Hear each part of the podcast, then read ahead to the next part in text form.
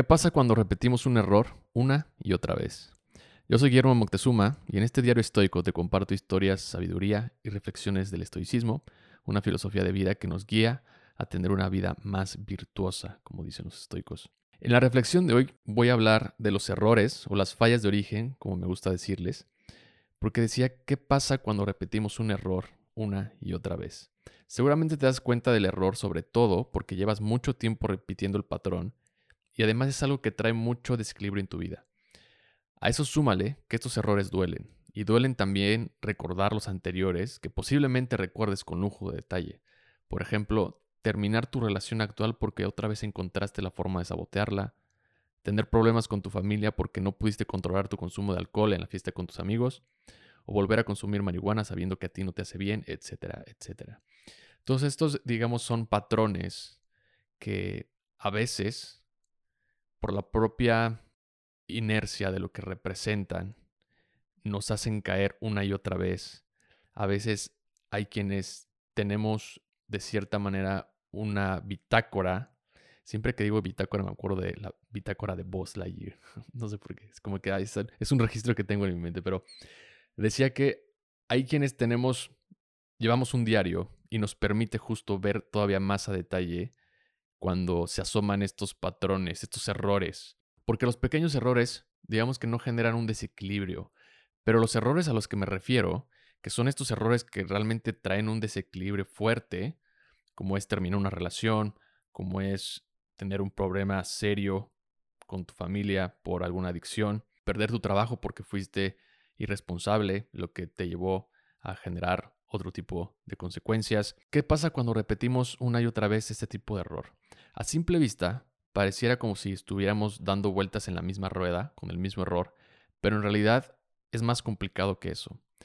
Porque decía que si llevas un diario o una libreta donde apuntas estos errores, estos errores que, repito, desequilibran, con más razón te vas a preguntar de qué te sirve anotar tus errores y reflexionar sobre ellos si los vuelves a repetir. O luego incluso si has tomado terapia, regresas con tu, con tu terapeuta y vuelves a decir lo mismo de hace un año, ese mismo patrón. Entonces esta, hay una frustración muy grande. Desde un ángulo podemos deducir que estamos en un círculo que solo nos genera frustración porque tropezamos en el mismo lugar con la misma piedra. En su libro Teoría Optimista del Fracaso, Ignacy Giró comparte un sistema de referencia diferente y le llama la ley de la espiral eterna. Ignacia escribe, solemos repetir nuestros errores. Nos puede incluso parecer que andamos en círculo, tropezando una y otra vez con las mismas piedras. No es este en realidad el movimiento que seguimos. Subimos más bien una escalera de caracol dibujando una trayectoria en espiral. Visto desde arriba o desde abajo, puede parecer que nuestro movimiento es circular, pero basta alejarse un poco para darse cuenta de que los círculos son en realidad guirnaldas, una espiral eterna, ascendente que construimos paso a paso, error por error, vuelta a vuelta. Nos repetimos, sí, pero aprendiendo, ascendiendo en el trayecto. A esto, el autor comparte tres pasos para aprender de los errores de acuerdo a su teoría optimista del fracaso. El primero es la aceptación.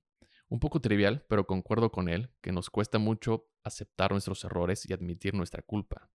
El segundo paso es la observación detallada.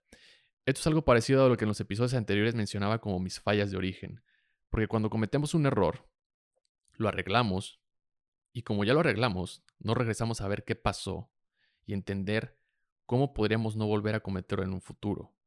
Es una práctica muy densa emocionalmente, como bien dice el autor, pero necesaria. El tercer paso es el cambio. Usando lo que observamos a detalle del paso anterior, tomamos acción y trazamos un plan que sea duradero. No queremos la flor de un día, queremos un jardín para todo el año, dice Ignacy. Si quieres dejar de procrastinar, necesitas más que un libro de autoayuda o un video de TikTok. Todos cometemos errores y creo que sin los errores no tendríamos éxitos, pero hay que entender que somos humanos y siempre de alguna forma nos vamos a equivocar porque esa es nuestra forma de aprender. Y a veces, cuando cometemos errores, nos sentimos mal, nos arrepentimos, sentimos vergüenza o hasta nos enojamos, juzgamos y hasta podemos culpar a otros.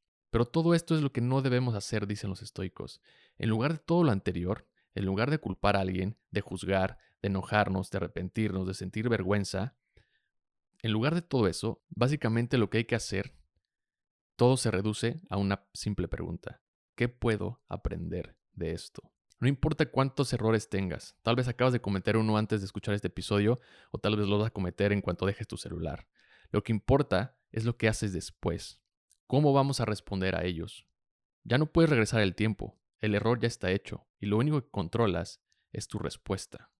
Y ante todo esto, en esa respuesta, como dicen los estoicos, siempre busca hacer el bien. Gracias por escuchar esta reflexión. Si te gustó el episodio, te invito a compartirlo en tus redes sociales o con alguien que creas que le pueda interesar. Recuerda que también te puedes suscribir al canal en YouTube porque ahí compartimos más contenido. A mí me puedes seguir en Instagram o en Facebook como arroba Guillermo Gracias por darte el tiempo. Nos escuchamos la próxima.